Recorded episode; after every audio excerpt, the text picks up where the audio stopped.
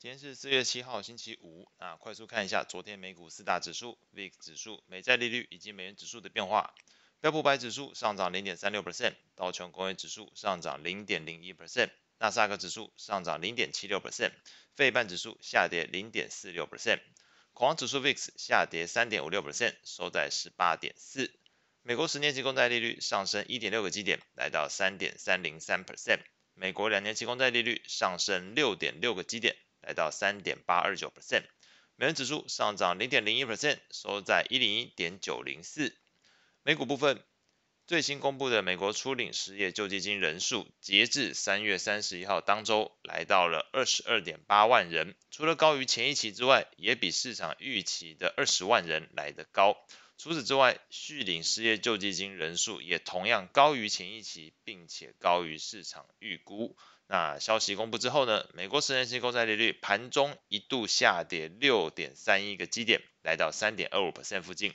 两年期美债利率也是一度急跌十一点四四个基点，下跌来到了这个三点六七 percent 的一个位置。不过呢，随着整个周五美国即将进入这个复活节假期，那整个投资部位出现调整之下，中场来看。美债利率反而是收高，那美股四大指数也普遍呈现从盘中由黑翻红的一个走势，那唯独非半指数依然是下跌零点四六 percent，是连续第四个交易日收黑。在类股表现上，标普十一大类股里面只有三个类股下跌，那分别是能源、原物料还有工业类股，昨天是下跌的。那涨幅优于大盘，也就是标普百指数。那标普百指数昨天上涨零点三六 percent，涨幅比这个更大的，总共有四个族群，那分别是通讯服务、公用事业、房地产，还有科技类股。那在昨天的尖牙股表现上来看呢，唯二下跌的是 Netflix，还有特斯拉。那涨幅超过两 percent 的，则是 Google、微软还有 Meta。那在消息面上，Google 执行长表示，这个计划在 Google 的搜寻引擎里面增加 AI 对话功能。那消息看起来是同时利多了 Google 跟昨天微软的表现哦。那显示投资人对于所谓生成式 AI 题材在应用层面上面的一个青睐。因为如果要谈说对于整个 AI 的题材去做一个推升的话，那你就很难去解释为什么昨天这个费半指数是做一个下跌的情况。所以可能在这个硬体部分是一个观点，但是对于应用层面就直接使用到软体里面的一个观点来讲，呃，这部分来说还是对于 Google 跟微软昨天来讲是比较利多的一个情况。那在债券市场部分，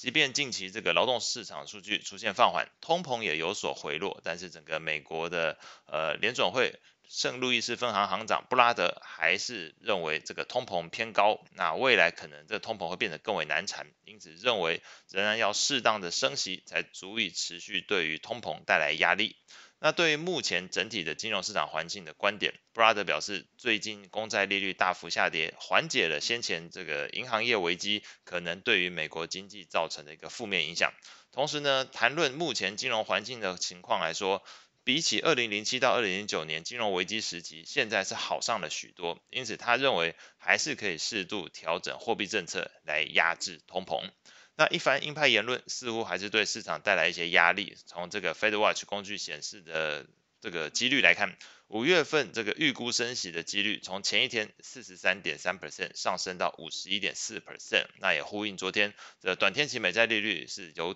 跌升之后做一个反弹，中场上升了六点六个基点的一个情况。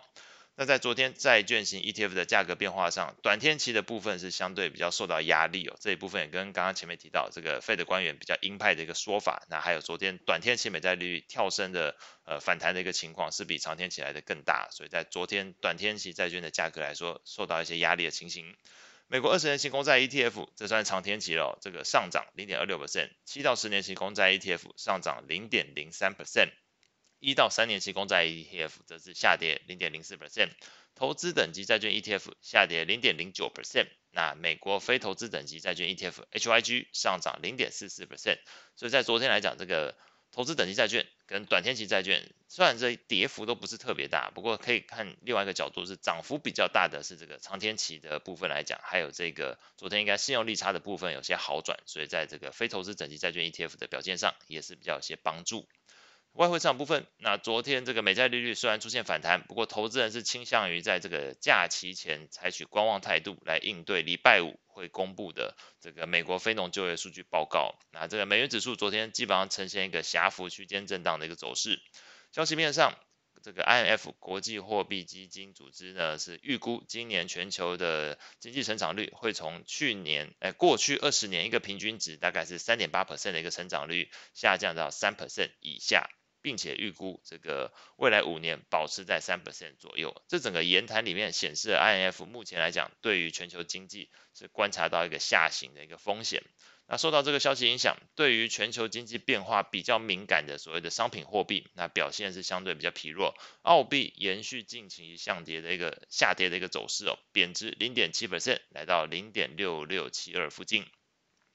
在昨天汇率型 ETF 的价格变化上，美元指数上涨零点零七 percent，欧元上涨零点二一 percent，英镑下跌零点零六 percent，日元下跌零点四四 percent，瑞郎上涨零点一八 percent，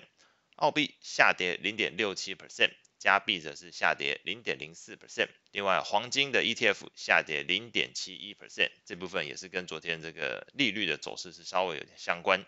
那后续会公布的重要的经济数据，今天呢是会有这个美国三月份的非农就业人数的一个变动，还有美国三月份的失业率。